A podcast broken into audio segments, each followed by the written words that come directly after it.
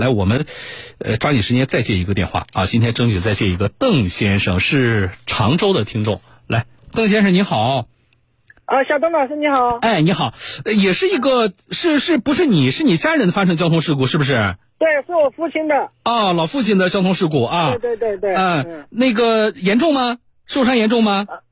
嗯，他是去年五月底的一个交通事故了。嗯。呃，当时警警警车下来的话是，呃，断了两三根肋骨吧。哎呦。反正也没到那个呃伤残的一个等级。啊。去了解了一下。啊，那还好啊。那现在呢是碰到什么问题了？呃，因为也是去年五月底的一个事故了嘛。当时的话，事故交警这边认定下来就是我们是。我们是电动车，然后对方是小车，嗯，然后对方是全责，我们是没有责任的，嗯，然后我们也试着跟那个呃保险公司和那个司机那边，嗯，就是沟通，就是说谈赔，就是说赔偿嘛，赔偿这块，对吧？赔偿大概涉及到多少钱？涉及到按我们的想法设计下来，主要其实也没有有商场的话，主要有一个呃误工费，就是有一个。呃，医药费嘛，嗯啊，大概我们算下来也就两万两万八多一点点。嗯，好，那现在是没赔下来吗？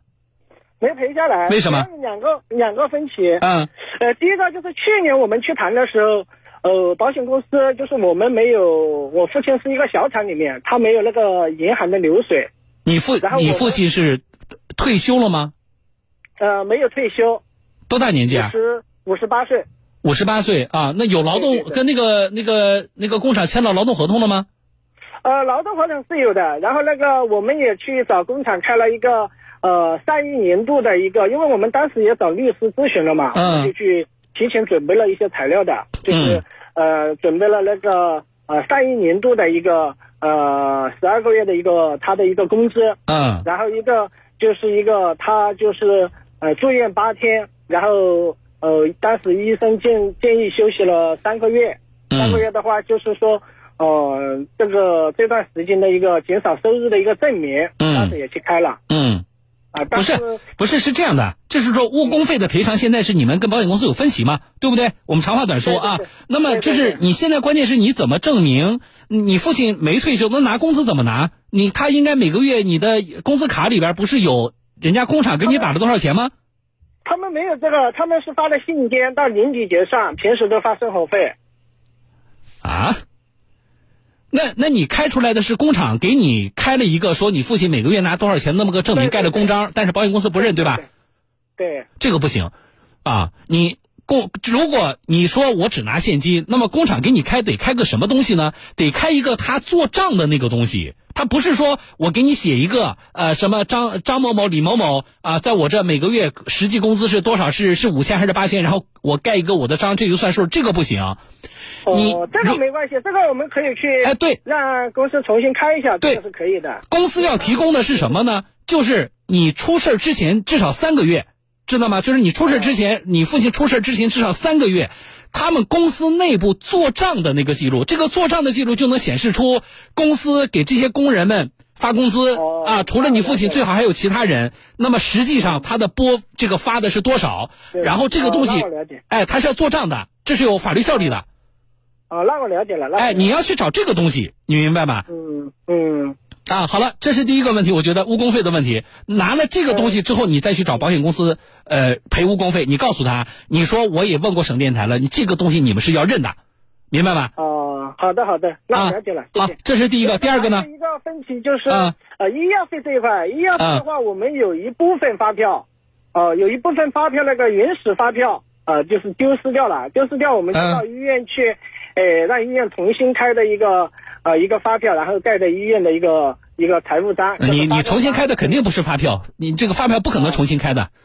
啊。啊，你重新开的肯定就是医院给你开了一个什么证明的东西。对对对。啊，那就是了。你那发票哪去了？原始发票哪去了？原始发票就是当时拿回来的时候，我们放在家里。老人在收拾回老家的时候，收拾一个包的时候，嗯，因为他不识字，和其他的东西可能就一起收丢了。掉了，当时丢了。对，这个是我们的问题，确实。这个没有太好的办法，啊，就是你你是回医院，你开的不可能是发票的，医院给你开的就是什么呢？大概就是你拿了什么药，然后呢，这个药多少钱，或者你做了什么治疗，这个治疗多少钱，然后给你盖个章，而且医院那个公章上还会还会单独给你盖个章，说如果你拿这个东西重复报销的话，本院是不负责的，对不对？嗯，对对。那那就是了，那这个东西是做不了那个，他连收据都不是。啊，你知道吧？他是不能够做，保险公司可以不认的，因为你当初就是这个，呃，你的保险理赔合同里边。啊，就是对方不是全责吗？对吧？那么对方投保的时候跟保险公司签的那个合同里边是有明确要求的，我们约定的就是原始的发票。啊，如果说你有其他的，嗯，比如说能够充分证明你这个、这个、这个实际产生的费用的东西呢，保险公司也可认。但是你现在这个证据太弱了。哦，是这样的，对吧？那保险公司什么意思？一分不赔还是什么？他就是说按百分之五十吧，当时谈下谈。你们你们那个呃。你起诉对方了吗？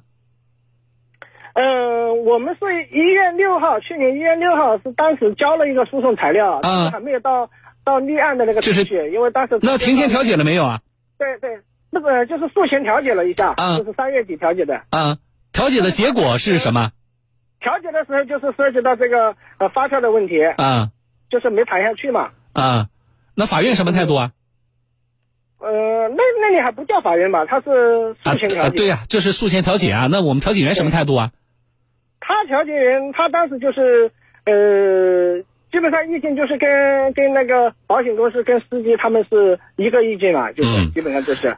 是这样的啊，你呢，就是就是目前你的证据，我觉得是是有问题的，就太弱了。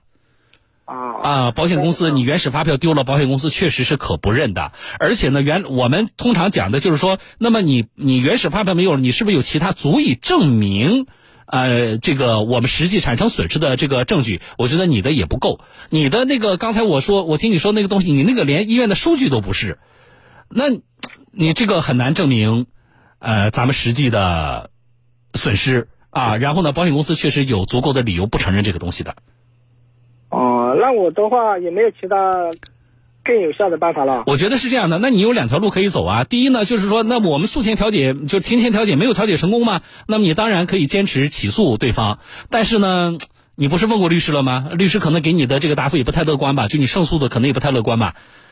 医医生的意思是说，呃，这个也要看法官怎么判了。对呀，就是说对半砍，可能大概就是百分之八九十，可能我们会适当。